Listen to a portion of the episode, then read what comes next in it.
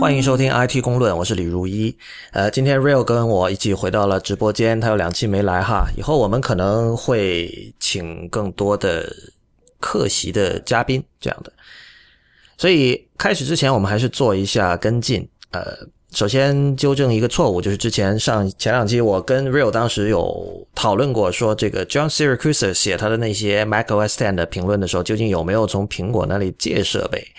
呃，现在答案是肯定的，就是他确实是苹果有借设备给他。这个有几位听众已经指出了，然后他在最近的那期那个，我是之前可能他说这件事情的时候我错过了哈，但是他上最新那期那个的 Talk Show 的时候有讲到这个事儿。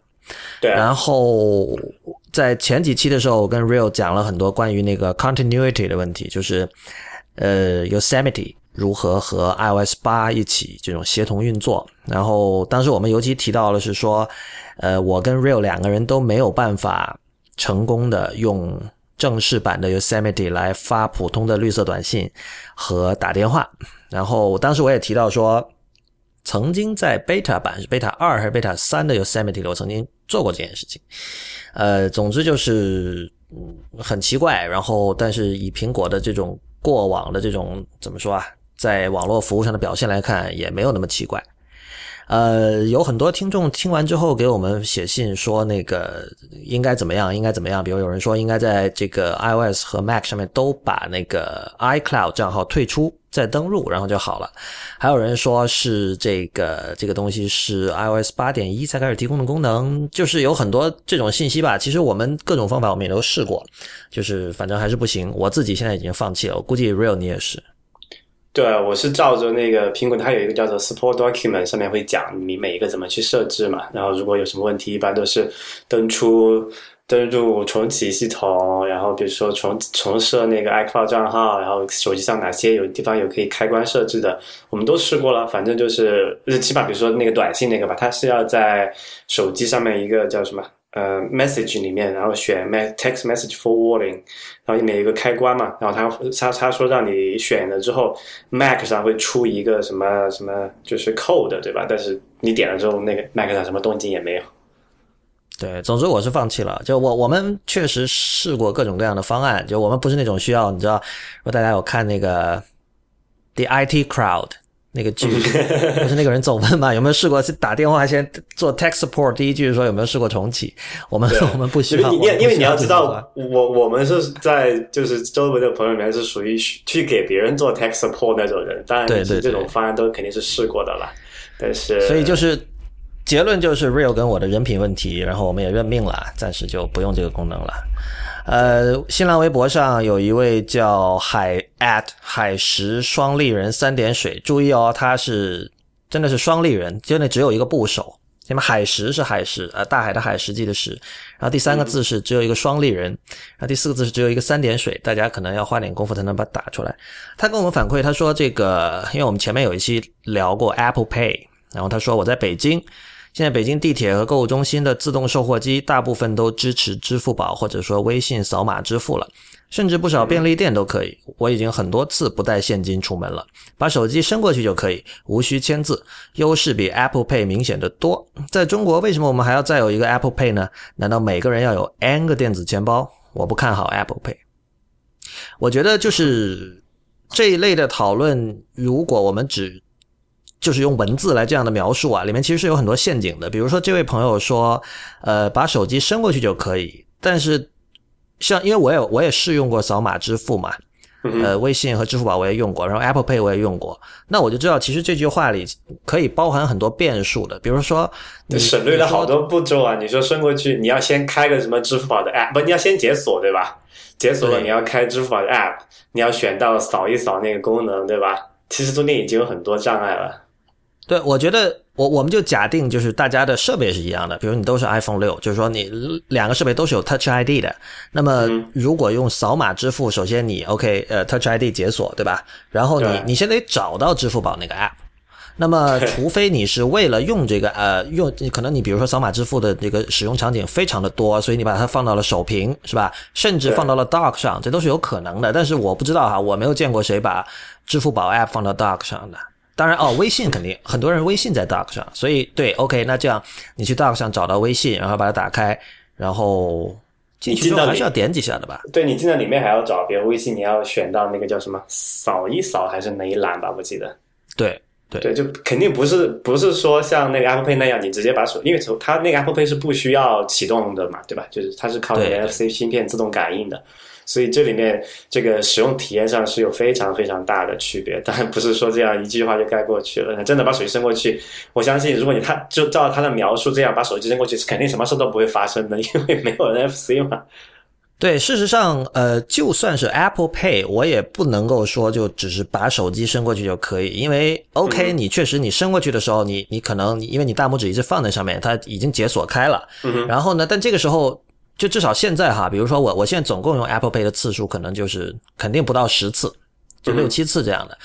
那么就还不够熟练吧？就是你伸过去的时候，我没有办法说我的眼睛不看着，我看别的地方，然后就是等着滴一声我就走了。理想中的状况应该是这样的，但是我现在是经常我得看着，你知道那有一个小小的一个指纹的动画嘛？你看到你的银行卡在上面，然后下面有个指纹的动画，然后它就像你第一次在一个新的 iPhone 上添加你的指纹的时候，你可以看到那些指纹慢慢指纹慢慢把那个圆圈填充，填充完了之后，那个圆圈里会变成一个对勾，然后上面有个 done，那这个时候你会说好了。所以现在我还是很依赖于这个视觉反馈，就是说我要去盯着它看，我说要看到 done，看到对勾，我说 OK 了，嗯，这时候我知道 OK 了。对吧？所以现在甚至 Apple Pay 我都不能说它是把手伸过去就可以，但是如果是支付宝，就那中间的步骤，如我们刚才所说，那就更多了。对，而且其实要真的要比这个支付的速度和体验，就抛开其他安全性那些都不讲，就上次我们也讲了嘛，最好的肯定就是现在那种所谓的非接触支付的银行卡，因为你真的是把卡伸过去就可以，滴一下可能一秒之内吧就搞定了。然后小额支付也是不需要签字的，但是那个的唯一的问题就是你先得从钱包里面把那张卡找出来。嗯，对对，所以其实都没有太好的体验吧，我觉得离想象的那种还是有一定的距离的。关于 Apple Pay，其实我们上次那期节目出来之后，又有很多新闻哈，比如大家可能已经看到了，像美国有一些商店，像像 Rite Aid，还有 CVS 好像也是吧，就是他们等于说纠结起来说要反 Apple Pay 了嘛，他们已经把那个自己的那个收银机上的那个 NFC 支付整个给关掉了。也就是说，这个时候其实怎么说啊？这算是殃及池鱼吧？就是宁可错杀一千，不可放过 Apple Pay，是吧？就就是我们上期也讲过，那个那个 NFC 支付其实不是 Apple Pay 专用的嘛。如果比如说你是 Google Wallet，一样是可以用的。对。但是呢，他现在就是因为这些商家，他们背后有个集团，然后这个集团想做自己的一个叫 Currency 啊，就是 Current，就然后那个最后是个大写的 C 字母，他想做自己的一套这个支付系统。电子支付系统，然后业界普遍认为，就是这个是为了，就是他们觉得，因为 Apple Pay 是很站在用户这一边的嘛，就苹果一向的作风就是说让用户要很爽，用户体验要好，然后，呃，你花很贵的钱买我们的东西，你得到的好处是你不用再出卖自己的个人隐私和信息什么的。但是商家那边就肯定是希望能够知道你在哪天买了什么东西，然后给你，你知道发各种什么优惠券啊、打折券啊这样的东西，所以。如果大家都用 Apple Pay，商家就得不到那些信息了，所以他们要用自己的一套，就是刚才叫 Currency 那个东西。呃，我们在下一期会更加深入的讨论这个问题。呃，我们我们现在正在做一些准备，这期我们先聊别的事情。呃，那么对这位叫呃海石双立人三点水朋友的这个回答，暂时就到这里哈。嗯，还有两件事情推荐，另外两个播客，一个是那个之前推荐过很多次的那个 Debug，呃，他。请那个那两个人，一个叫 Nitin Gnatra，还有一个叫 Don Melton，就两个人都是以前 iOS 时代的老将了哈。就是其实其实有更早了，因为那个 Don Melton 是做 Mac 上面的 Safari 的，然后呃 Nitin Gnatra 是以前 iOS 的这个技术方面的 Director。呃，上次他们做了一期，现在又做做了第二期，还是很推荐大家去听。就是这个就完全就是口述历史了。这个就如这个非非常难得的机会，能够找到苹果内部的，就他也也不算高管吧，就是中层管理者，能够出来讲一些苹果内部从一个员工或者说是普通人的视角去看，而不是说像包装出来的那种苹果的这个 press release 那种感觉。对，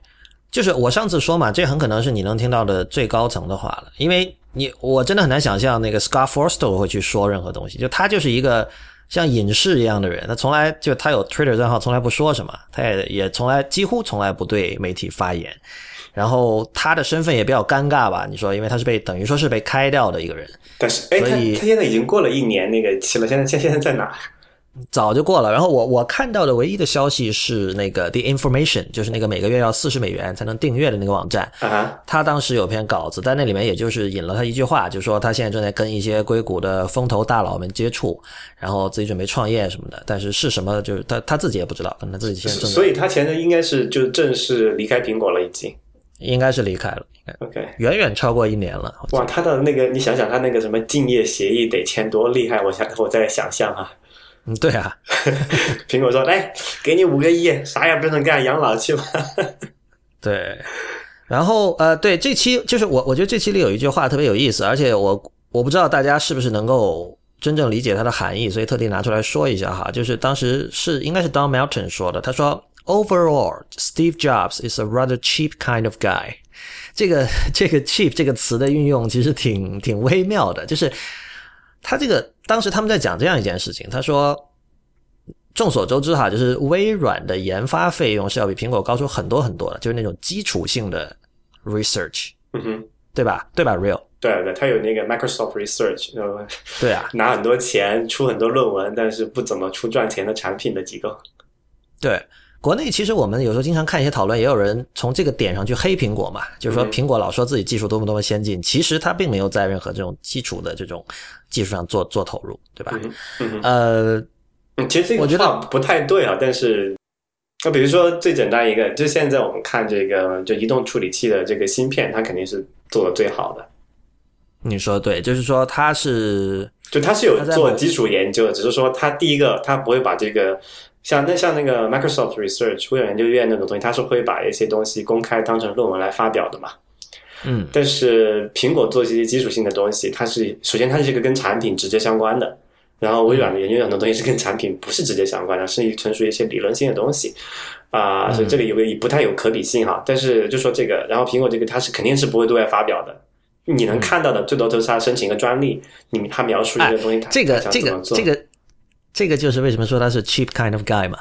就他是不会有那种说我要回馈社会的想法的，是吧？对对对，就这个在企业治理上面，这是一个两种完全不同的思潮嘛。这这对他，他他他的整个他整个哲学就是说，这个我们 OK，我们花钱做，无论做任何 research 都是为了我们产品服务。然后，但他的讲的故事就是说，我的产品可以让你很爽，你爽了就可以了，你不要再问我说要什么，一会儿又开源，一会儿又说这个回馈社会是吧？这个这个让大家不要重新发明轮子，他不是那样的人。我觉得，我觉得其实这句话非常重要，我觉得这这可能是很少人提到的乔布斯的一面，就是。他就说啊，这乔布斯就经常是那种来来来，咱们这个赶快噼里啪啦把一个东西给做起来，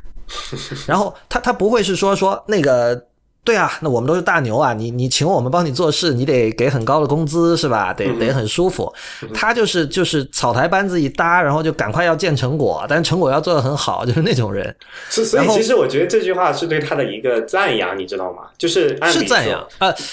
怎么说呢？就是看你的看你的视角了。就是你 cheap 这个词怎么说都不能说是一个褒义词，但有点像是贬义词，你可以褒义的理解。不，就是我我我是这么理解的那个那个意思的啊，就是说起码就是要按一般人的理解啊，就是到哪怕是在苹果最低谷的时期，就是九九年、两千年的时候吧，就快要破产那个时候，它还毕竟是一个、不是一个小公司嘛，毕竟还是有几百号、几千人吧，那个时候应该还是有。对，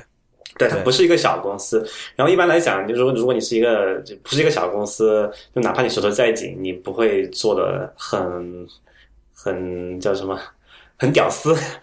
嗯，对对，但是但是其实乔乔布斯他是一个非常具备这个什么创业者属性的一个人啊的企业家，就是他，他能，他擅长从精神上去鼓动别人嘛。就是我们听到的外界关于苹果的很多说法都是真的，就是那里的很多员工是真的相信自己在改变世界，然后他为了这种这种精神上的这种嗨点，他可以牺牲一些金钱上的东西。对，而且而且他很善于，就是说，哪怕是我是一个大公司的这个大公司，我是一个大公司的老老板，我还是，但是他还是在用一些呃，就是创业团队的那种思维去做事情嘛。比如刚才讲，就是小团队，这是第一个我们大家都知道的一个事情。然后第二个就是对，呃，就是说就是产品导向嘛，product product focus，就是如果跟产品无关，我们就不管。就是这个其实对于现在，特别是在中国的创业者很多来讲，就这个就是你唯一能够生存下去的办法嘛。然后当时乔布斯回归苹果的时候，也是就是什么苹果濒临倒闭的时候，所以其实我觉得这些做法怎么在当时那个场景来讲，无论如何都是对他的一个一个赞扬吧，我觉得。对，那个据我所知，苹果的就哪怕今天哈，他的工资在硅谷里不是最高的，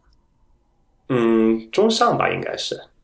对，肯定不低了，但是就是因为以前看过一个，就是什么什么科技企业收入平均年收入排名嘛，苹果是不高的，前面有很多像 Intel 什么那样都挺高，Google、Facebook 都比较高。对，所以所以他们才会那个，就乔布斯才会牵头搞那个叫什么，就是。他这这前不是被告了吗？就是苹果、英特尔，还是其实就是乔布斯牵头搞的，就是跟硅谷的互相几家大公司说：“哎，你你不要挖我的人，然后我我也不挖你们的人，就大家就这样。就你如果你互相挖的话，你肯定你薪资是作为一个很重要的筹码打平。对，这样的话就会变变成就是大家都在不断的出钱去挖人，把那个工资抬高。当然这个是反叫什么？这是反这是违法的呀！这是违法的，对，这是违法的。对，好像还赔钱了吧？我记得好像。这事儿我后来没跟，所以不太清楚。但我觉得，对，就这个你举这个例子就很好，这也 说明了这为什么他是一个 cheap kind of guy。他这这个其实一直都是这样的，就是比如说 Next 时代，当时他有一个呃自己的一套薪酬制度，他就是好像是除了好像所有人都是五万美元一年。当时在做 Next 的时候，就是他说。好哦不，好像分两种人，就整个公司，他就他想尽量扁平化嘛，不要有太多层级，然后就两种，一种是每年五万美元，一种是每年多少多少多少，就这样。嗯所以这是他的一个一个一个特点吧。呃，反正还是很推荐大家去听了这个 Debug，这个就是 Don Melton 和 Knitting Natural 的第二期。果果粉考古必听。对的对的，这个非常珍贵。对。另外推荐的一期节目，这个有点。自卖自夸哈，这个是我们 IPM 播客网络下面的另外一档叫《太医来了》的节目。呃，他们他他是每周二上线，然后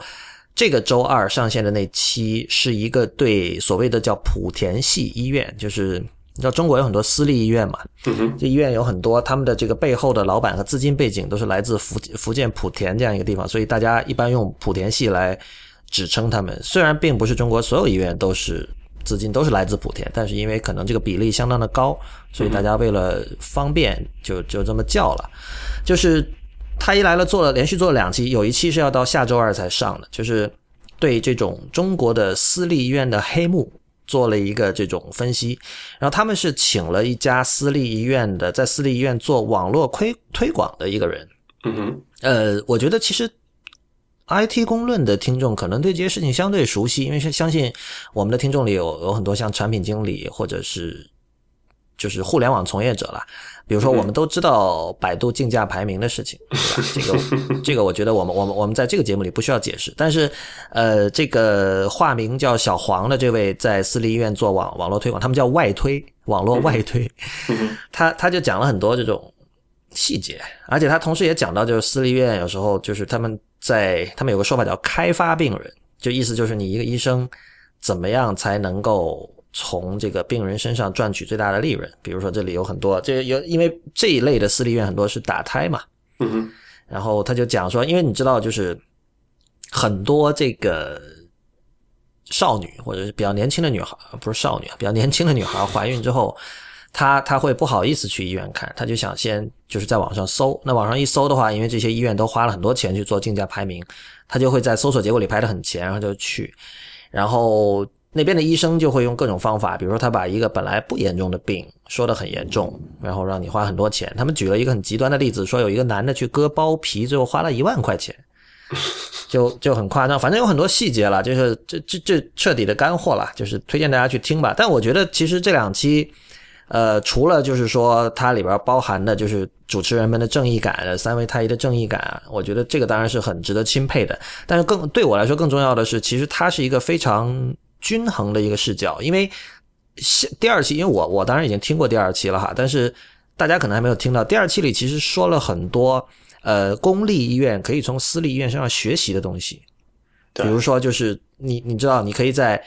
我听他们聊的时候，我真的没想到哦，就是说私立医院可以在网上预约，然后可以通过某一种 IM 软件跟医生去，不是问诊，但是就是先讲一下基本的情况，因为这样你可以保持一定程度的匿名性嘛。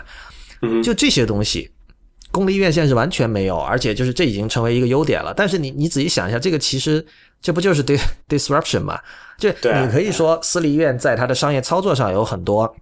违规的或者说违反道德的一些行为，但是另一方面就是是恰恰恰是公立医院本身它这个体制的僵化，使得私立医院在某些方面找到了一个空间，他用这些一些公立医院做不到的东西来吸引了一些病人到私立医院，就这样。呃，我觉得不要剧透了吧。然后那个下一期，反正在下周二会上线，大家在自己喜欢的那个播客客户端里，只要搜索“太医来了”，就可以找到这期节目。欢迎大家订阅，非常非常推荐。我我听了那一期，就是周二放出那期之后，我就想起之前，哎，是前年前两年吧，那个央视不是专门针对百度上面的这种这种医疗广告做了一次那个什么 曝光嘛？嗯，哇，就是。讲的都是真的 啊，对啊，对啊，就是因为因为有很多这样的事情，就是你知道，就是中国很多媒体的公信力并不是很强，所以我们可能就是经常会看到这类的事情，然后呃，要么是犬儒了，我们会觉得哦，这些事情就是这样。就不管它了，要么就是说，呃，这家媒体说的也不知道是不是真的。然后，但是这次就是我相信，就是这次是一个，因为是一个当事人的现身说法嘛，对，所以就是我觉得会比较真实一点。这当然，我看到网上也有很多人会说，就是他说的比较浅，就是还有更深层的东西，或许呃，这位员工呃没有说出来，或者觉得懒得说，或者是自己没有接触到，都有可能。但是我觉得。这期节目作为一个，就是因为播客嘛，播客本身就我们老说失货失货，就是它有情感属性，它它可能更加能够呃直接的让你感受到这些东西，所以我觉得整个感觉还是不一样的。我我自己听到是这样。好吧，我们进入今天的正题。呃，Real，你对这个虚拟的 SIM 卡好像有很多话要说，我知道这一直是你比较关心的一个话题。你先跟大家解释一下什么叫什么叫虚拟 SIM 卡吧。呃，解释那个之前，先说一下为什么我们今天要讨论这个啊？其实是有点久了，就是 iPad，就是 iPad Air 二发布的，应该是前一周了吧。他当时我们是做了一期报道，这个产品怎么样也没什么。然后苹果在发布会上没有讲，但是后来大家在官网购买的时候发现，苹果在这个 iPad Air 呃 iPad Air 二这个 产品上搭载了一个所谓的叫做 Apple SIM，就是苹果自己的手机卡。这手机卡就是那个你要插上你才能才能够接入这个无线网络的这么一个小卡哈。呃，然后它它这个 Apple SIM 有什么不一样呢？就是因为一般我们知道，比如说你在中国，你要用这个联通的网络，你得跑去联通营业厅或者这个什么一个一个运营商的一个指定的。他那里去买一个那种小卡，放你手机或者是 iPad 里面。如果你要用移动的话，你得去找移动的这种对应的卡。然后很多人因为在国内情况特别明显嘛，就是很很多人抱怨说这个联通的覆盖是不是不是太好啊？那他可能准备两准备两张卡换来换去的啊，也是因为这个原因，所以后来出现了所谓的这个呃双卡双待手机嘛，这个也算是中国特色了哈。就是你一个手机卡里面一个手机里面可以插两张。这个 SIM 卡不同运营商的呢，可以同时在两个网，对吧？两个网络上运行。啊，当然这个在北美这个情况也是存在的，但是好像我从来没有在北美看到有人买这种卖，就或者卖这个什么双卡双待手机，因为这个，因为这边是一般是这个叫做什么运营商补贴模型嘛，就是你买手机的时候一般是在运营商那里买。那显然 A 运营商不会去卖一个双卡双待手机，同时支持 B 运营商嘛，这这是抢自己饭碗嘛，对吧？对，呃，对，然后。但是还是有这个麻烦，就是你作为一个用户，你始终是要选择一个运营商的。然后，如果是你买手机的话，可能刚才讲，你买手机大部分是在运营商那里签合约嘛，在北美的情况，那可能问题还不是特特别明显。但是，如果你是买平板电脑的话，你买这种三 G 的，呃，就是支持无线，就是支持通过移动网络上网的，我们叫做 LTE 的网络的话，你是是要选择一下的，因为很可能，因为首先第一个。呃，这个叫什么？就是所谓的平板的数据套餐，一般是不签合约的，叫 pay as you go 嘛，就是你一个月花多少钱，你就拿多少流量。然后一般也是没有这个合约期的。比如说你买手机，你买了这个手机之后，你可能要锁定两年才在它那个网络上至少。但是你买这个数就是平板的数据套餐的话，一般都是没有的。那么就牵涉到这个是一个更加灵活和自由的市场。那很多消费者就会想，哎呀，那我买哪个运营商的这个？这个这个这个这个 SIM 卡呢，这也是一个问题。这个是很麻烦的，这个就是你得去，你想你得去各个运营商的网站看它的那个套餐，对吧？对。然后就是，而且一般人他就是不太具备这方面的知识，就是他不知道怎么选。你比如说，我看到一个表格里面这么多项，但是究竟呃优呃强项和弱项对于我来说在哪里，他是不知道的。对对，而且关键这个就是说，除了这个认知上的一个负担之外，还有一个物理上的一个负担。就拿比如说，你现在在苹果官网上买，如果你是买那种，呃，就是过去哈，你是买一个就是四 G 的这个平板，就是支持移动网络的话，它可能是过来是没有里面没有没有插那个 SIM 卡的。你得想，你还跑去那个你自己的运营商那个店里去找，哎，我要能不能要要一个这个。呃，SIM 卡插我的平板里面用，然后他好给你开一下，你还得麻烦一次嘛。但是这个事情很多时候就不是太合理啊。比如说呃上次那个若辉过来的时候，他从到到加拿大在多伦多入入境的时候，他用的是国内的一个卡，在他手机里面去漫游，对吧？但是漫游资费很贵嘛，他就想搞一个加拿大本地的这个 SIM 卡插着用，然后他跑去找，然后他就问我去哪个店，我跟他讲讲了哪家的卡比较好，让他去去买。结果那天刚好赶上是周六，然后这边周六很多店都关门了嘛。他就去了可能两三家那种地图上找的那种店，这个都没有买到，结果还去了很远的一个 shopping mall 里面才找到一家这个运营商还在的店还在开着，他才能买到那个卡。你如果你再假设一下，他如果去的晚一点，可能假设他飞机是可能十一二点才到的话，就晚上十点才到的话，那他肯定就没有办法马上用得到这个当地的那个 SIM 卡了嘛。所以，其实最好的一个方式就是说，首先我们能不能说不要 SIM 卡？我们要 SIM 卡来干什么，对吧？这个手机，就比如说你你用不同的 WiFi，你不需要在接入某个 WiFi 热点之前再插一个卡，对吧？就可以直接就接入了，对就好了。但是因为这个移动移动的这个网络的话，它还是需要有一个认证的一个过程嘛，有因为有计费啊一些乱七八糟的事情，所以这个 SIM 卡就是是说白就是让运营商让你识别你的。那呃，首先我们要想的一个问题就是能不能完全替代这个 SIM 卡？当然行，应该是可以的。之前我不知道你还记不记得哈，就是那个。Verizon 那个，它那种叫什么 CDMA 的网络嘛，它那卡是做到这个机身里面的。对对对，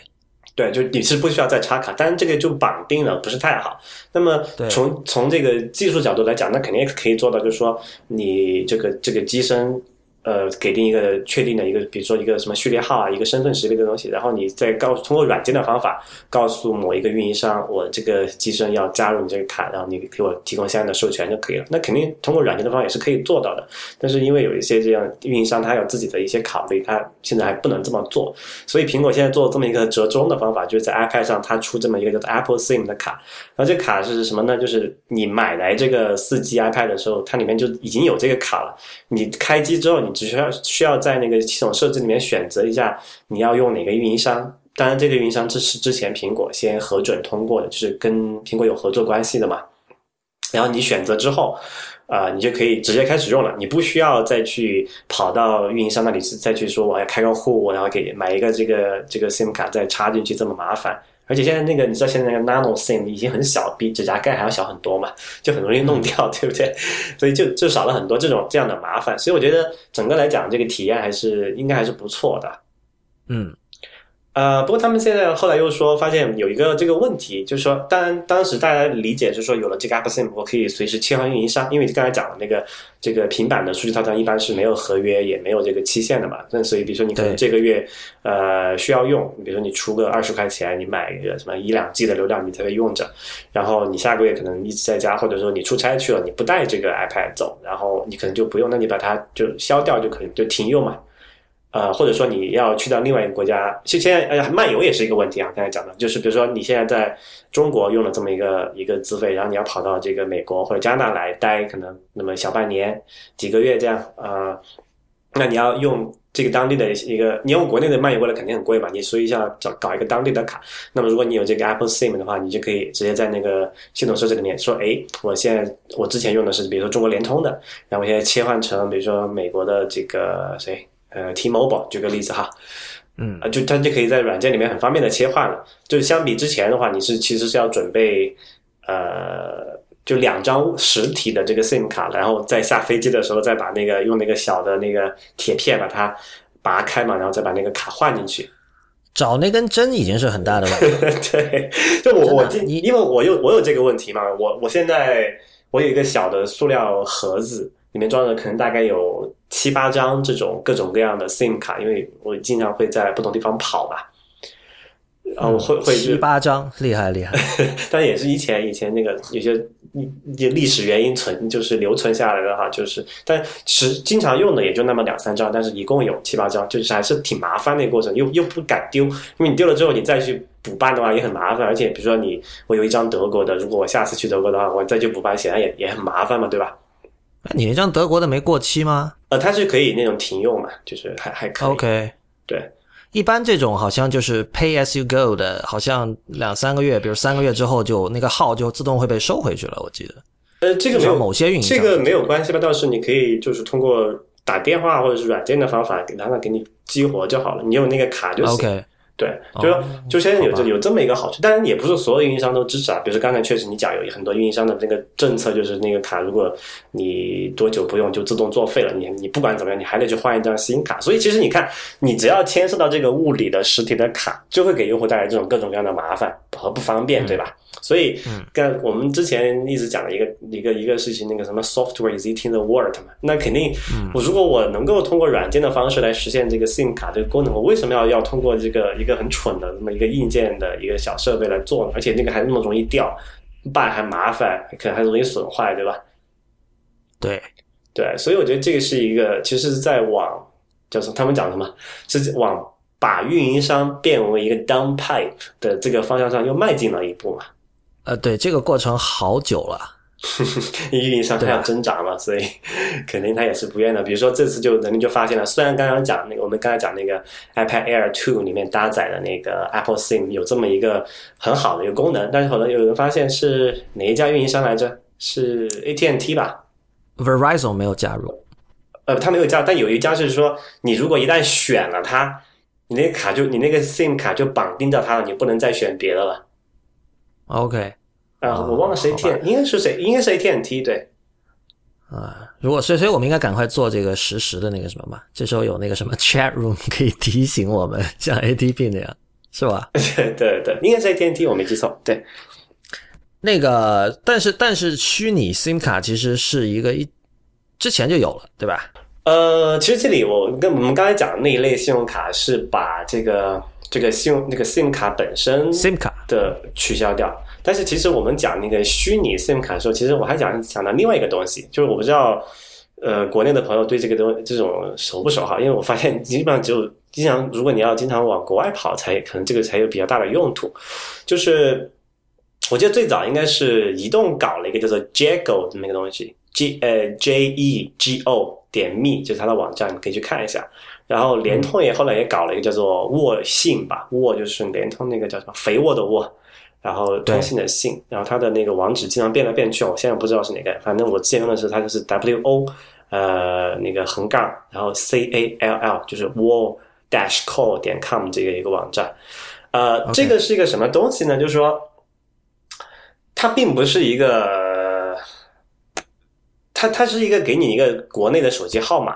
但这个号码是不会有任何的呃这个实体卡的，然后它是以一个 App 的形式出现在你的手机上。比如说，举个例子啊，我现在是假设你用移动的网络，那么你这个手机里面插的是移动的卡，但是你可以装一个这个沃信的这么一个 App，然后这个 App 它会通过一个软件，就是 SIP 的方式连接到联通的服务器，然后嗯然后你买了这个沃信的账号之后，就是你等于有有有一个联通的号码，然后别人给你打那个联通的号码的时候呢，那个那个号那个那个呼叫会通过联通的服务器，然后走这个呃网络就互联网的方式。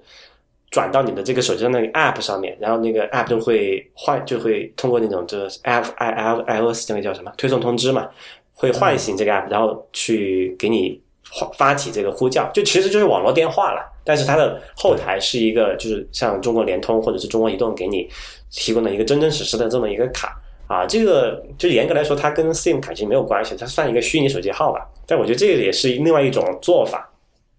嗯啊、这个有什么用途呢？比如说，你像我这种情况，我现在人不在国内，对吧？但是我之前可能绑定的很多呃国内的，现在很多这个服务都会需要用那个手机绑定，然后短信认证嘛，对不对？然后他很多也不支持说你你用你在国内注册的时候肯定是用国内的号码，然后你也不他也不派很多不支持说发到比如说美国或者加拿大的一个手机号面上去，对它成本这样他受不了嘛。所以如果你有这么一个这个虚拟的手机号的话，就我现在的就是是手机上有这么一个号，我就是我的手机是一个加拿大手机号码，但是我装了那个沃讯的那么一个 app，然后我绑定了国内一个沃那个联通的给我的一个号码，然后比如像什么支付宝啊，什么银银行的那些认证短认证短信啊，联系号码都是绑定到这个虚拟的号码上面去。这样，不管我在全球任何一个地方，只要我能接入到这个数据网络，我都能收到别人通过这个号码打给我的，打给我国内的一个电话，或者是发给我这个国内这个号码的短信。嗯，对，这个才就从所以说从某种程度上讲，这个才是真正真正的把这个运营商变成了一个管道，因为我就用这个号码就作为一个管道而已，因为我也不用它经常打电话，因为这边本地还是用当地的手机号码嘛。当然你也可以用那个打，它打国内的资费也比较便宜，好像是一毛，就联通这个哈是一毛五一分钟吧，然后接听免费，然后收短信免费，然后发短信也是按那个国内的资费来走，就一毛钱一条应该是。OK，啊，同样的这个呃，刚才讲移动那个叫 Jago，它也有这个东西。然后后来我发现，呃，国内不是这两年开了很多这个叫所谓的虚拟移动运营商嘛，比如像阿里通信啊，还有那些东西。然后阿里通信现在它搞了一个叫什么清新小号，然后其实原理上跟这个也是差不多的。然后当然他们可能具体在这个计费上啊和实现上有一些小小的区别哈。啊、但是就是一般来讲，就是这么一个方法，就是给你一个真一个 SIM 卡绑定一个号码，但同时再给你一个虚拟的一个手机号，然后这个手机号是通过 App 的方式给你那个联通的。然后我想了一下，如果你在国内的话，这个有什么好处呢？比如说，经常有人有些人很很烦收到这个什么广告短信啊，还有什么收这个叫呃收快递嘛，对吧？对，那你就肯比如你可以说，你说你网上注册东西的时候，你都用这个虚拟的手机号去注册，然后你这快递填那个传单的时候，你都用这个虚拟的号去填。这样的话，别人打给你电话，你也可以接得到。短信如果他不是很着急的话，你就可以直接就不看了嘛，就不就不用不用管它。就我觉得这个还是挺，这样你可以把你的一个主要的平时日常使用的一个呃那个号打电话和这个网网上公开的一个号分离开了，因为现在。大家如果在国内，应该都是如如果你经常网购的话，应该还是很深受 这个这个什么垃圾短信的骚扰的。我相信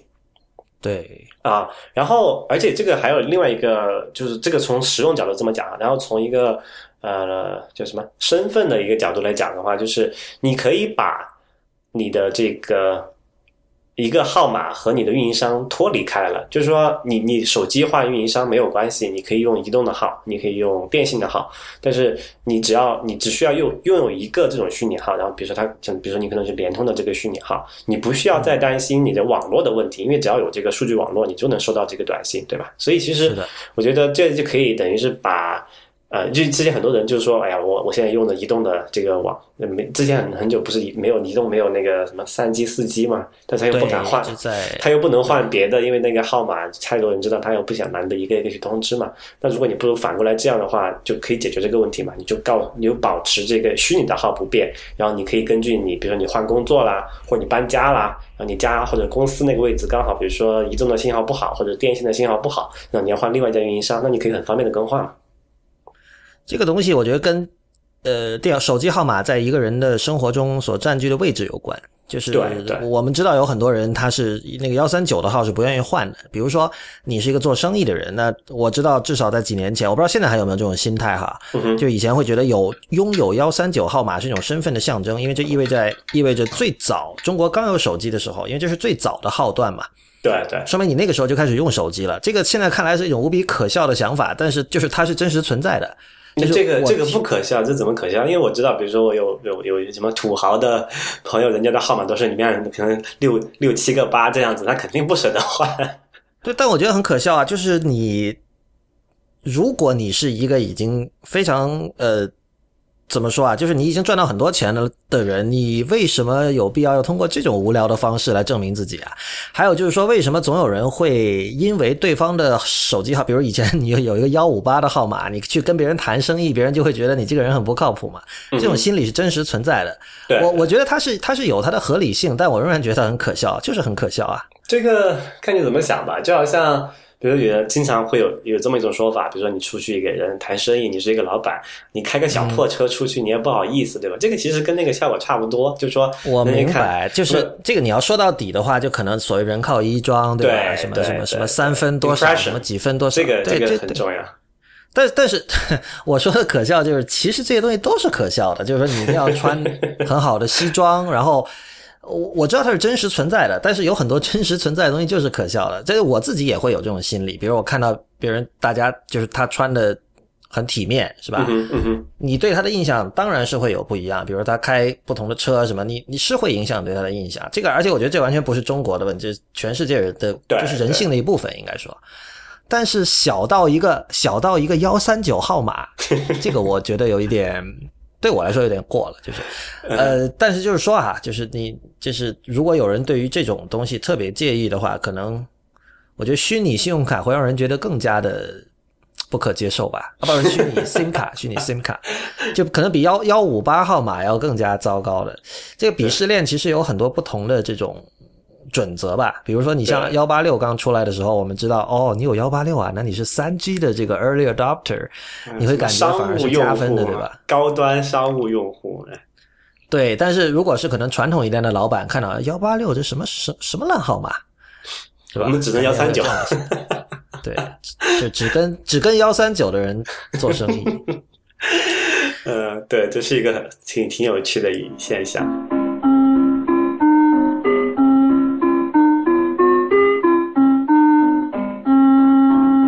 OK，您现在收听的节目是 IPM 播客网络旗下的 IT 公论，这期由 Real 和我李如一为大家主持。说到 Apple SIM，呃，很多人可能都想知道，就是 iPhone 什么时候会支持 Apple SIM？那么最近有一个不好的消息，就是那个苹果有一位高管，就他不是特别高调的一个人，叫 Greg Joycewick。他最近参加了一个那个 Recode 那个网站，他主办了一个叫那个 Code Slash Mobile 的一个 conference 嘛，一个一个会议。然后所以就是接受了一轮采访吧，然后他说了，就是有有好几篇稿子跟他这次采访可能有关系，然后有一个就是他他他讲说不会有，他说我因为他说那个他的他的理论是说，因为在美国都是这个叫什么合约机嘛，然后你你你对对所有的用户已经知道自己在用哪个运营商了，他说你你是 Verizon 就 Verizon，你是 AT&T 就 AT&T，所以他说。呃，他没有这种认认知上的这种负担啊，但是呢，这个 iPad 就不一样，很多人是要选的，就像我们刚才讲，他不知道自己该选哪个，所以呢，我们用 Apple SIM，大家就不用想，所以用户体验更好。所以他说、iPhone 暂时他们是不会有 Apple SIM 的。哼，所以你看，又是一个例子，就是美国那种愚蠢的运营商补贴模型，导致全职人民都跟着不爽。这个怎么讲？就是这样啊，这有什么？这就是这样，我觉得，所以很多事情是需要值得吐槽的。我我我这这种事情，我现在也已经已经有一点拿不定主意了。就以前我会觉得，我也是觉得要签个套餐很不灵活，很不爽。嗯哼，但是怎么说呢？那另一方面就是说，它补贴嘛，你手机可以很低价买，所以现在我觉得现在中国但是很多人你要知道，你你并没有因此赚到啊，你羊毛出在羊身上，运营商又不是傻子。嗯对，你自己算一下，这样最终来讲，呃，你付出的钱其实是比你单买合约机，然后嗯呃，就假设市场是像比如说像中国或者欧洲这种市场是可以呃非补贴，然后你可以买到比较廉价套餐的话，这肯定是更好的嘛。但是，唉对吧？因为美中国中国没有更好。中国你如果买裸机 iPhone，然后自己去联通，那你花的钱肯定就是多出了那个 iPhone 的钱，基本上就是这样。不会啊，不会啊，怎么会呢？为什么不会？它它因为它两边套餐是一样的呀。不，呃，那个不，就这就是看你的用法怎么样。就如果你是那种所谓的这种 heavy user，你打很多电话，用很多流量，发很多短信，没有，比如比如我们选同样的套餐，都是二百八十六一个月的，好吧？嗯哼，嗯哼，那么你用你如果买合约机，那个手手机可能是多少？两就是三千吧，好像是。对啊，对啊，对啊。你如果选假设你假设你选五百八十六套餐，那手机是送你的嘛？但是如果我买裸机，我但是你一个月一个月用不了那么多嘛，大部分人对吧？这是第一个问题。不是不管你用多少，你选了套餐，那五百八十六都在付嘛？不，但是第二个问题说，你你看，你仔细看一下那个什么五百八十六套餐里面的东西，然后你再比一下，现在联通不是出了一个叫什么自由四 G 自由组合套餐嘛？我觉得，我觉得你说的这个就是在自由组合套餐出来之后才成立。不就呃，就哪怕是之前吧，我就你当然你是说说这种情况，就是说如果你是真的刚才讲你是一个 heavy user，然后你说你可比较一下那个就是合约机的套餐，它里面一般都是呃就包含的那些什么分钟数啊流量都是比较多的嘛。嗯，对，那肯定就是说这样算下来，那肯定还可以。就比如说你是一个，哎，等一下，没有多啊，合约机套餐和那个裸机那个套餐是一样的呀。不，我是说合约机，就是你买合约机，然后你要买到你是少出那个叫什么那个那个预，就是呃设设备的手钱设备的钱，然后你你拿到的就是每个月要多出的钱嘛，就是多出那个、嗯那个那个什么月租不是月租费，就套餐费嘛。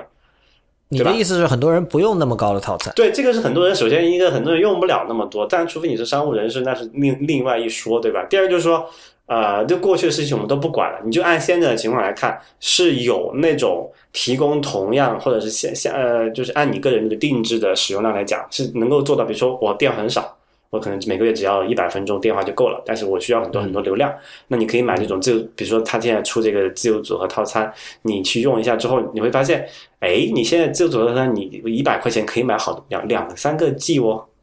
嗯，那你你再比较一下那个合约机的合约机的套餐里面的东西，其实发现其实就不划算了。就是说，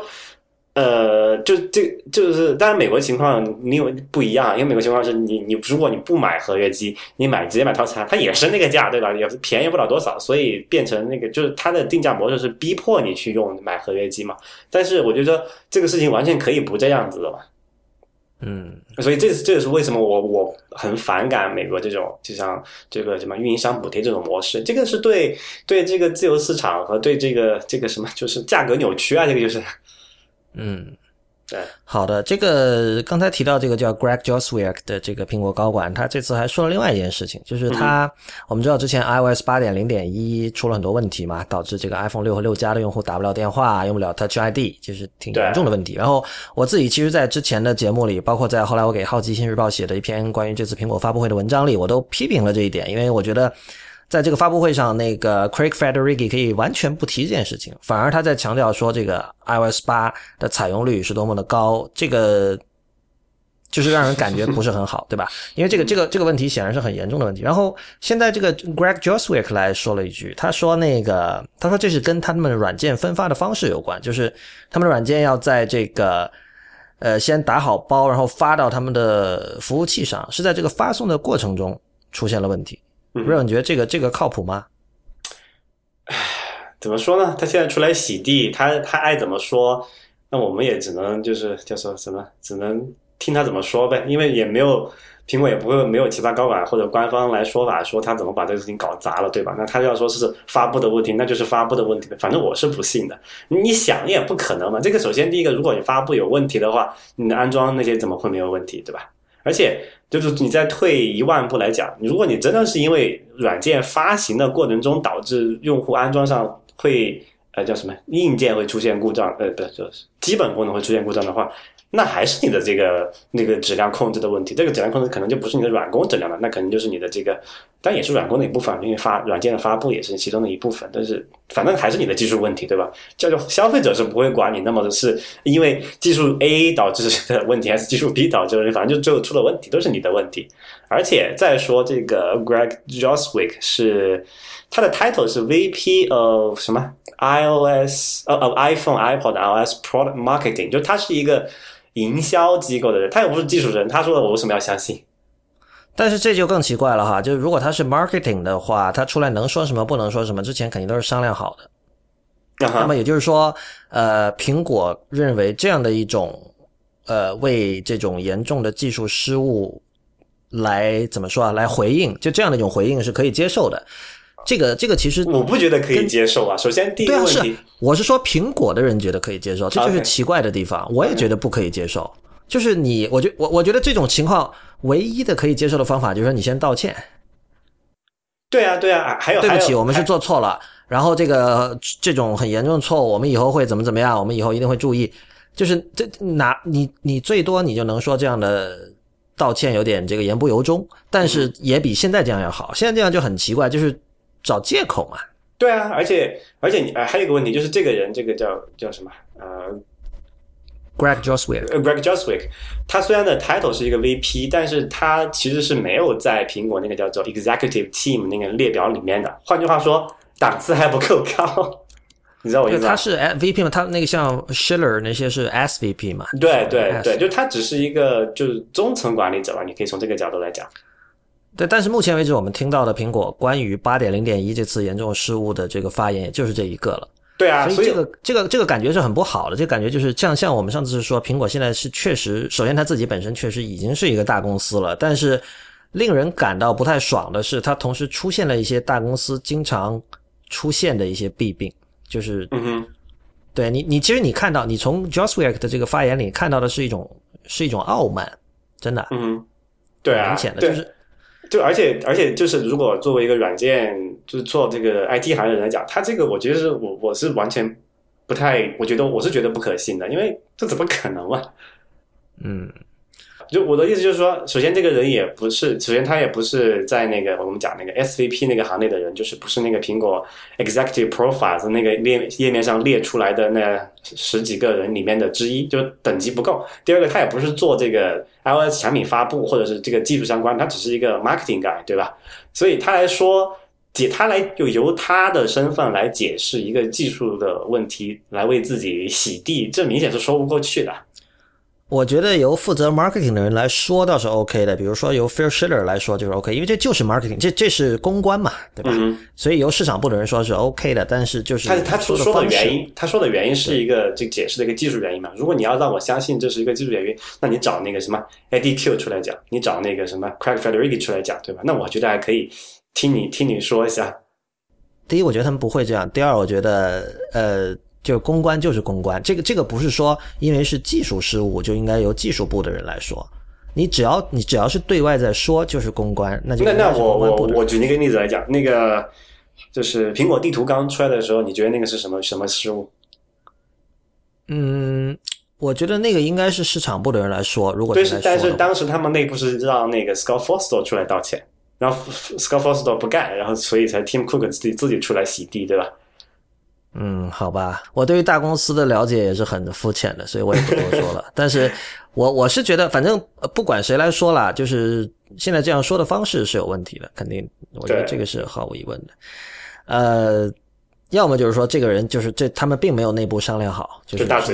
接受采采访，对，他就觉得这个就就没关系吧，这小事儿，或者就是 或者就是苹果内部真的认为，我我觉得我们有必要向听众交代一下，为什么我们把这件事情看得很重，就是。呃，iOS 的一个很很大的好处，一直就是大家就是升级的比较快。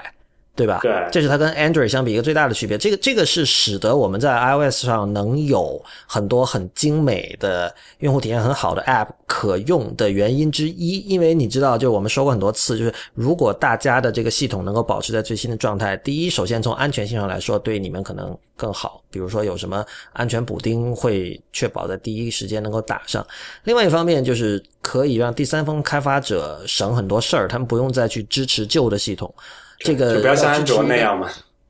对，要支持一个旧系统，要花的功夫，普通人可能很难想象。但是很多时候，一些新的功能、很酷的功能就没有办法做，就是他他为了要花出时间来支持旧系统，就没有办法做。所以呢，如果说现在每次这个升级都会出现这样的问题，以后会有更多的人选择不升级，那么慢慢的，第三方开发者的日子就不好过，那么最终我们用户就没有好的软件可用，其实就是这样。对，这样然后就变成安卓那种四分五裂的版本状况。我觉得短时间内倒不会那样了，但是反正就是这是一个不好的信号，所以我现在已经试了呀。比如说现在 iOS 八应该还不到百分之五十的人安装吧，只有两大版本了。以前可是到现在基本上大部分人都已经装上了吧？呃，现在的话要看看一下数据吧，看那个 developer 后台应该是有那个数字的。嗯，好吧，那个最近还有一个消息，这个首先要感谢一下我们的听众哈，就是那个 Google 出了一个叫 Inbox 的一个产品，那么它是需要邀请码的哈，现在还是需要的。然后当时有很多我们的听众问我们，呃，要不要邀请码？我。他们没这么说，但我想这意思是希望我们聊一聊。我我首先当时在那个之前我已经写，我当时也在等邀请码，然后后来我有朋友给了我，然后我自己后来我给了一份给 Real，所以我们现在都用过了。那我我们是可以来聊一下这个事情。我因为我我自己对 email 还是很有好感的。然后这个 inbox 简单来讲就是说，呃，又是一个说要重新发明 email 的产品。这这件事情过去几年有很多，对，已经第 N 个。我们想到什么 mailbox，呃，Sparrow 应该算吧，对对。所以，所以你的你的感觉是怎么样的？对，用这个 Google Inbox。呃，不，先要可能要说明一下这个情况哈，就是首先我没有很重度的用它，然后原因其实也很简单，就是现在那个 Inbox 只能是用那个普通的 Gmail Gmail 账户才可以用嘛，啊，然后没有办法用 Google Apps。对，因为我我自己的主力的邮箱是一个就是 Google App，就是那个叫什么呃，就团队或者企业用的那种邮箱的一个账号。然后就那个，因为它现在的 inbox 还在一个测试阶段嘛，它一般是不会把这种新项目给那个 Google App 是启用的，因为那 Google App 的用户很多都是这种大企业和团队，他们需要稳定嘛。就解释一下，所谓 Google Apps 就是说，比如说我我假设我有一个李如一点 com 这样的域名，那么我可以有一个比如说呃 Lawrence at 李如一点 com 这样的邮箱，但是我这个邮箱我登录进去之后，它的整个所有的功能和界面跟你用 Gmail 是完全一样的。简单来说，你可以用自己的域名了。对，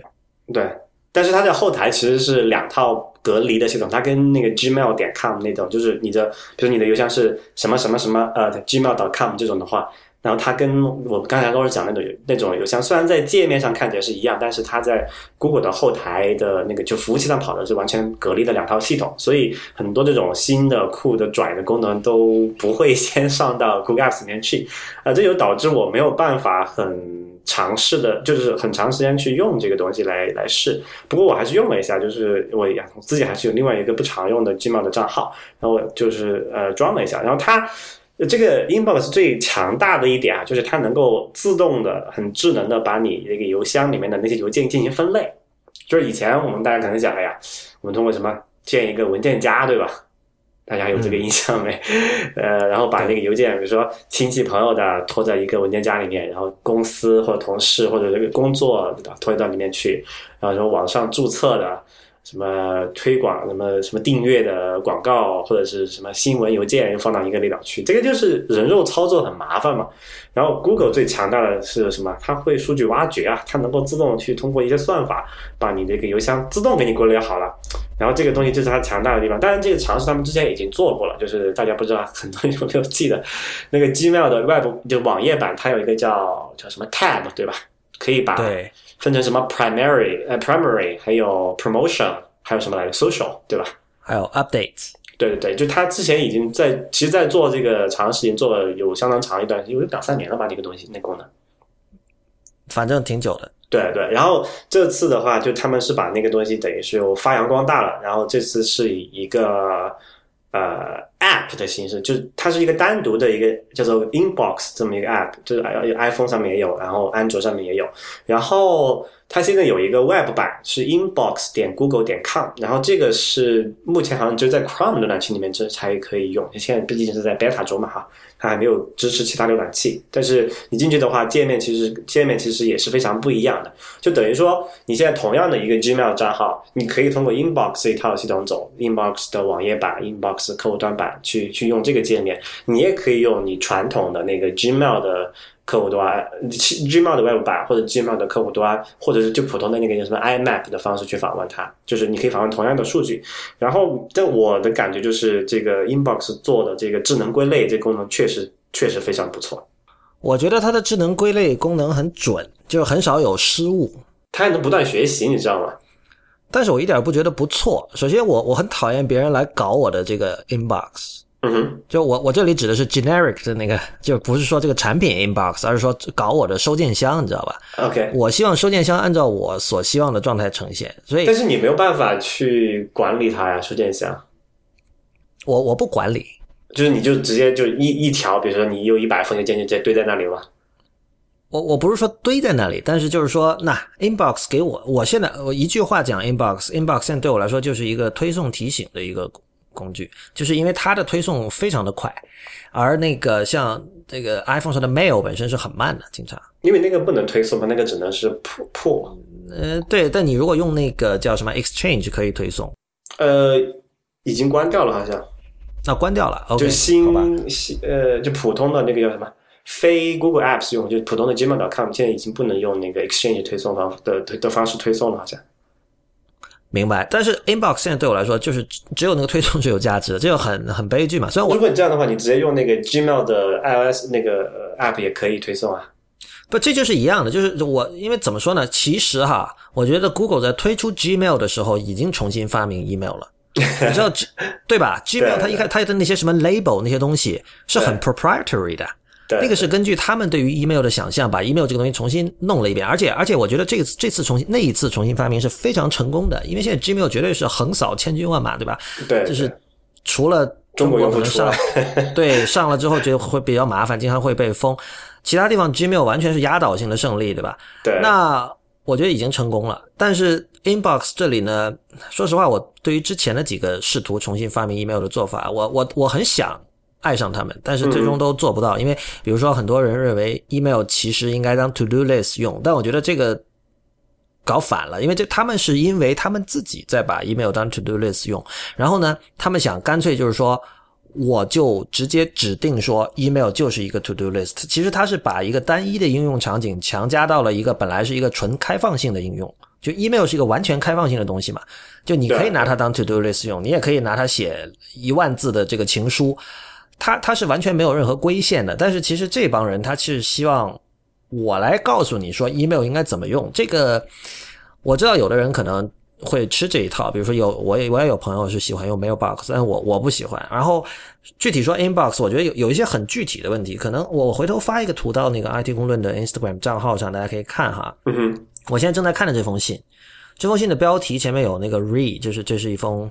回复，往复了好几次，对，一封回复，然后后面是标题的主题，然后下面是小字，这个三个人名，就是参与了在这个讨论串里有呃这个呃甲乙和我这三个人，对吧？嗯嗯，然后。然后呢，下面是三张图片，但其实这三张图片啊，因为这个讨论串里已经有十八封信了，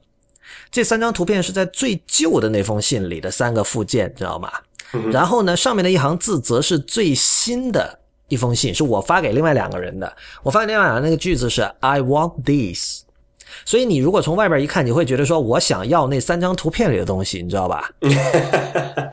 这就非常怪异。但其实这两这个 I want this 和那三个图片的附件之间隔了可能有一个星期，所以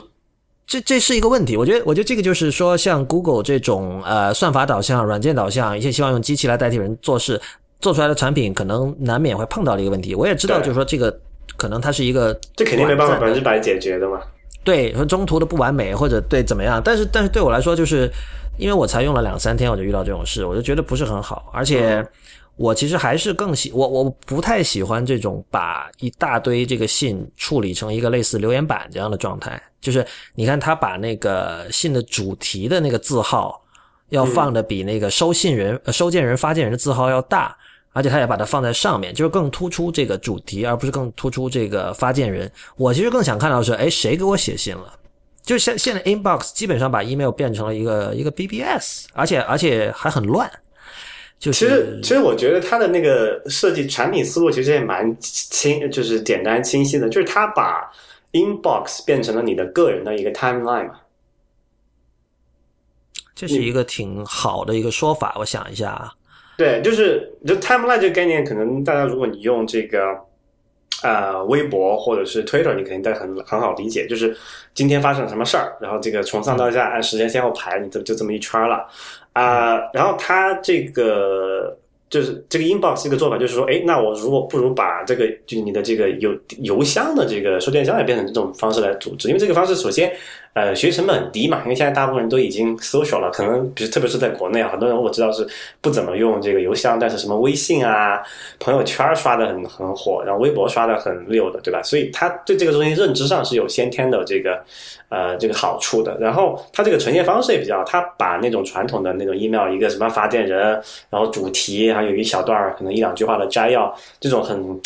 很什么很死板的一种方式，弄得比较。呃，就缤纷多彩吧，也可以这么形容，就是让觉得哎，我这个原来我的 inbox 还这么有意思，有这么多东西可以看哈。然后那些事情该缤纷多彩的另一面就是乱啊，我觉得。对，在界面上看到的是乱，我看到真的是乱，因为尤其你看哈，有一个设计细节，它左边有那些头像，现在头像不是大家都流行用圆的，而不是方的嘛，对吧？圆的，对，对对。然后，但是它右下角有一个圆，有一个圆，这是你知道它贯彻那套所谓叫 material design。做的一套东西，对，右下角有一个带阴影的圆形，点了之后它会打开，说上面有一串你最近的联系人，下面有一个这个发件，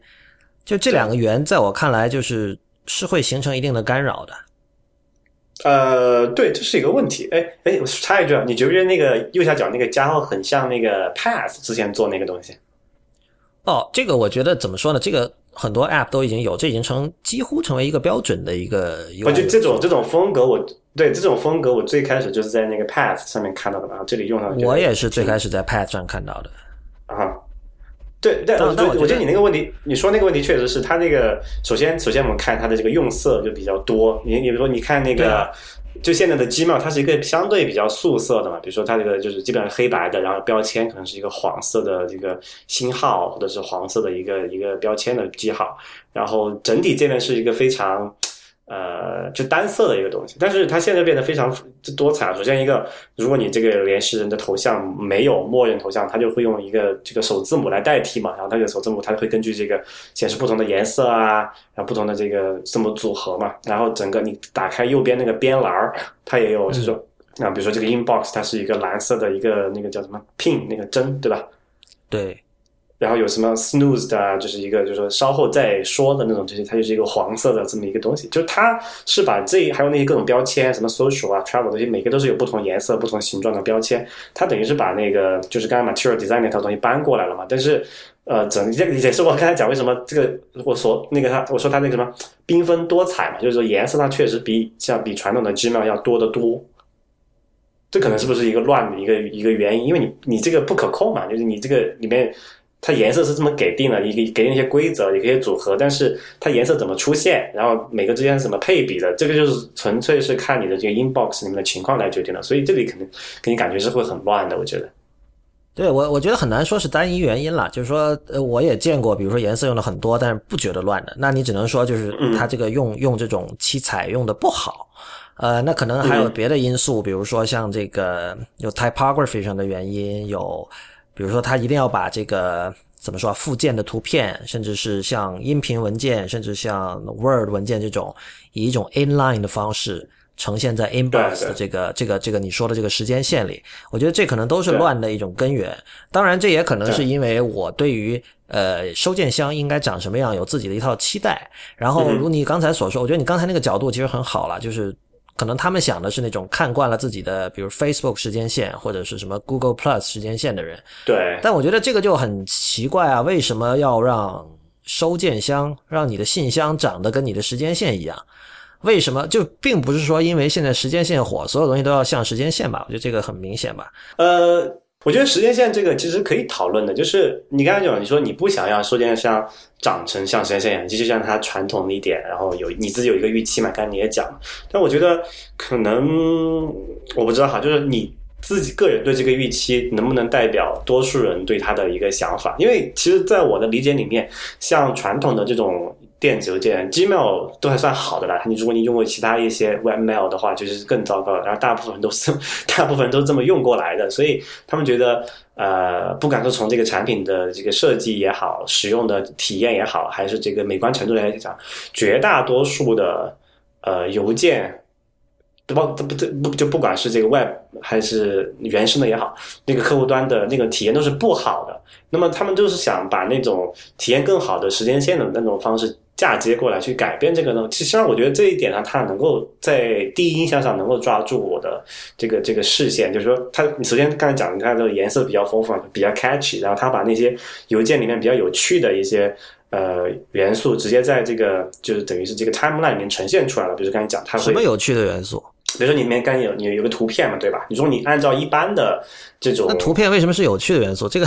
哎，这这这个我就要解释了嘛，对吧？就是如果你按照一般的这种网页的这个有收件箱的方式呈现的话，就会出现哎。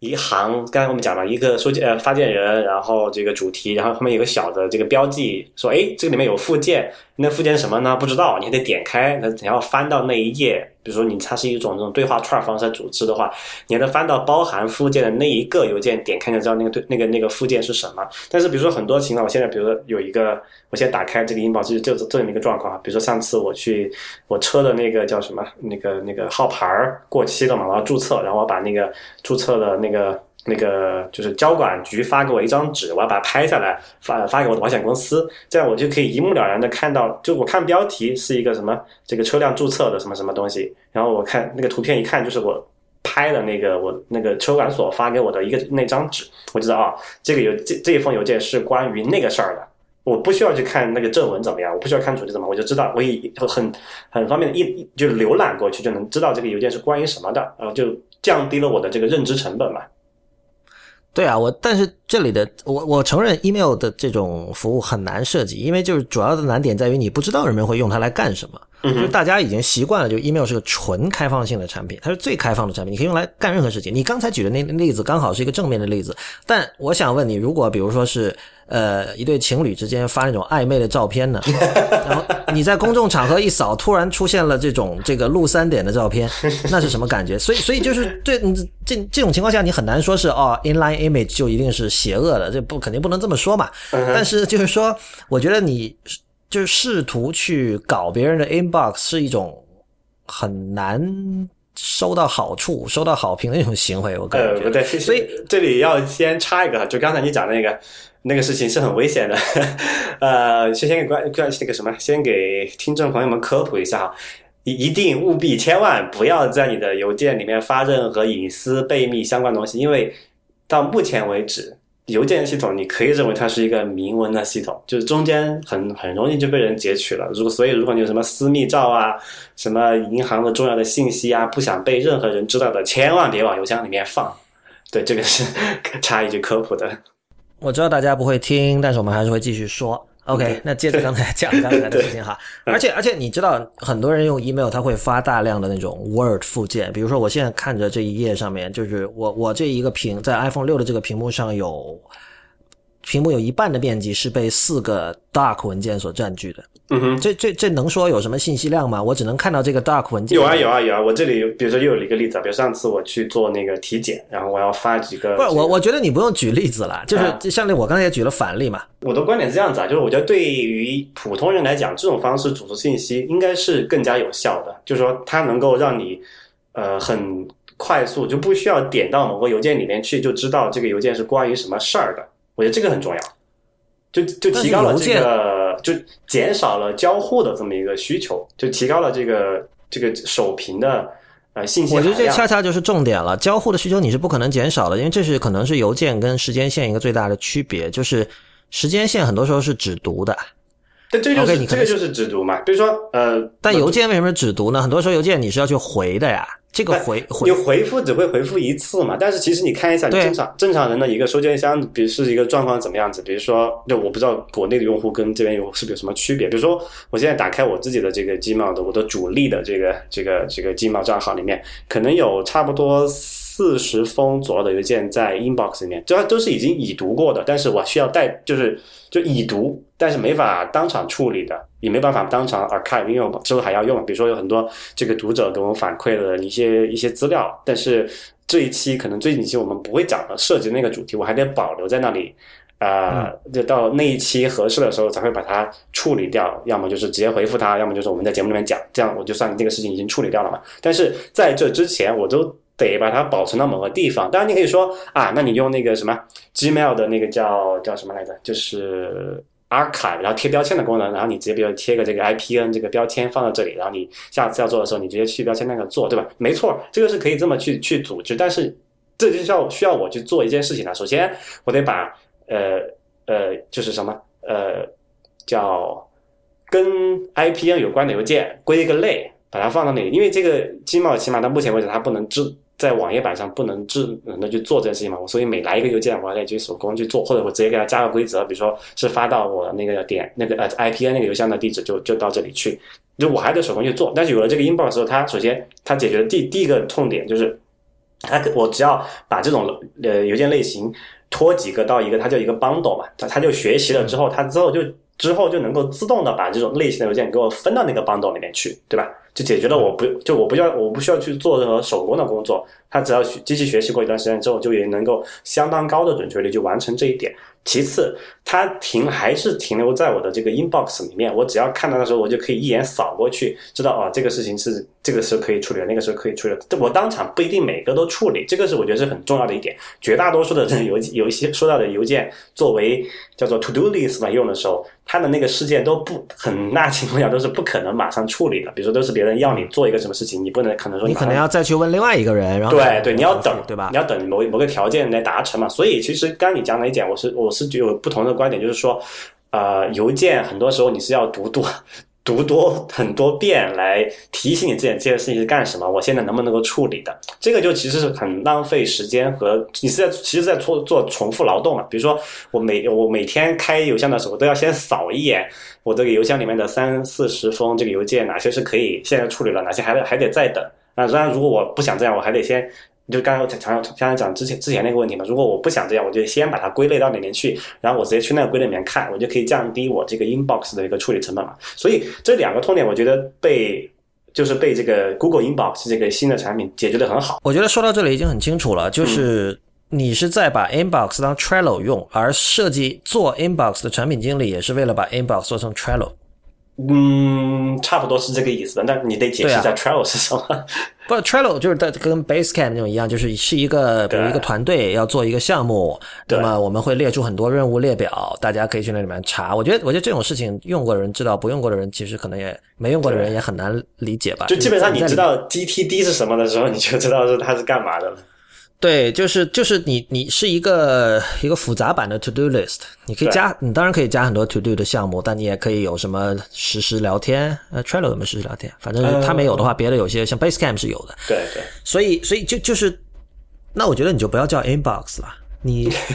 就还是像刚才讲的，我觉得 Google 已经重新发明了 email，用 Gmail，在在二零零六年的还是二零零四年的时候，我觉得它重新发明的很好。你现在没有必要来搞我的 inbox，你想做一个 Trello，你就做一个 Trello 好了。所以它的意图就很明显嘛，它就要重新定义 inbox 嘛，就是说到时候就知道，就好像。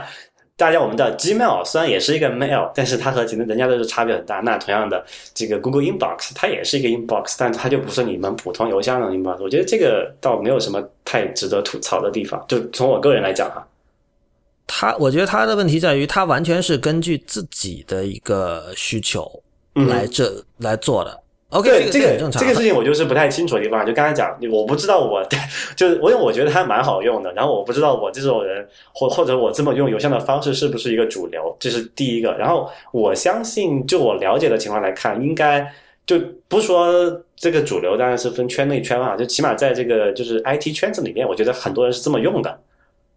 啊。然后第二个就是说，呃，但这个跟国内外习惯还有点不一样，起码我。知道在国内应该是邮箱，除非你是那种什么大公司或者是外企这种地方，好像普通人用邮箱来做事情的并不多哈。特别是说你什么 QQ 邮箱的话，你肯定是不会不会是像我刚才那种用法。所以这里面其实很大的区别。其实，但我根据我的观察，按照这种就是比如说北美的这种使用邮箱的习惯呢，我觉得还是有很大概率，它这个能满足不少人，不说绝大多数人吧，起码可能一半或者四分之一。或者三分之一的人的需求，我觉得应该还是可有一有比较大的啊好处的。我觉得这个得问那些在大公司里可能一天几百封 email 的那些人。对对对，就是 就你看一下你的 inbox 是哪种，你就基本就就能知道了。然后反正啊，我觉得比如说我我我我老婆 她就是一个典型的那种用户，就是我们那我不知道你是不是这样，你的那个呃 Google Inbox 你看完或者处理完一封邮件，你会把它 archive 掉，对吧？啊，对，我是会 archive 的，因为那个，但我 archive 的原因是因为我在那个 Mac 上用 Mail 那个客户端嘛，啊，你划一下就自动自动那个 archive。哦，不是不是，是因为我我在 IMAP 的设置里把那个被 archive 的文件，我就不让它在这个客户端显示了，不然我这个 Mac 上的邮件会越积越多的嘛。OK OK，但是省空间。但我但我知道有些人，比如像我老婆，就是这种一种典型的案例。我观察到有有一小部分的朋友都这样子，就是他从来不会 archive inbox 里面东西的，就是他 inbox 里面有几千封邮件堆了很多年，不会不会不会去动它的。对，因为 archive 这个概念概念就是很奇怪的呀，就是以前在在 Gmail 之前不知道的，就是没有这个没有这个概念。我觉得呃，对啊，就是很奇怪的。对，所以所以我觉得，其实如果是那种用法的话，其实你反而更加需要一种更加自动和智能的方式去把你的邮箱能够把把一些分门别类出来嘛，起码我觉得这个很重要。然后当然就是说，你说这个呈现上是一个 timeline，然后具体什么形式，大家可能在考就在什么呃再微调一下。但我觉得这个基本的这个形式上，我觉得应该是一个比较成功的产品的的的的的范例吧，我觉得。还有一个问题就是，你知道吗？就是因为它现在还没有 Mac 版，所以你除非你到了 Mac 上，你就去用 Web 版本。它不会出 Mac 版了吧？我觉得。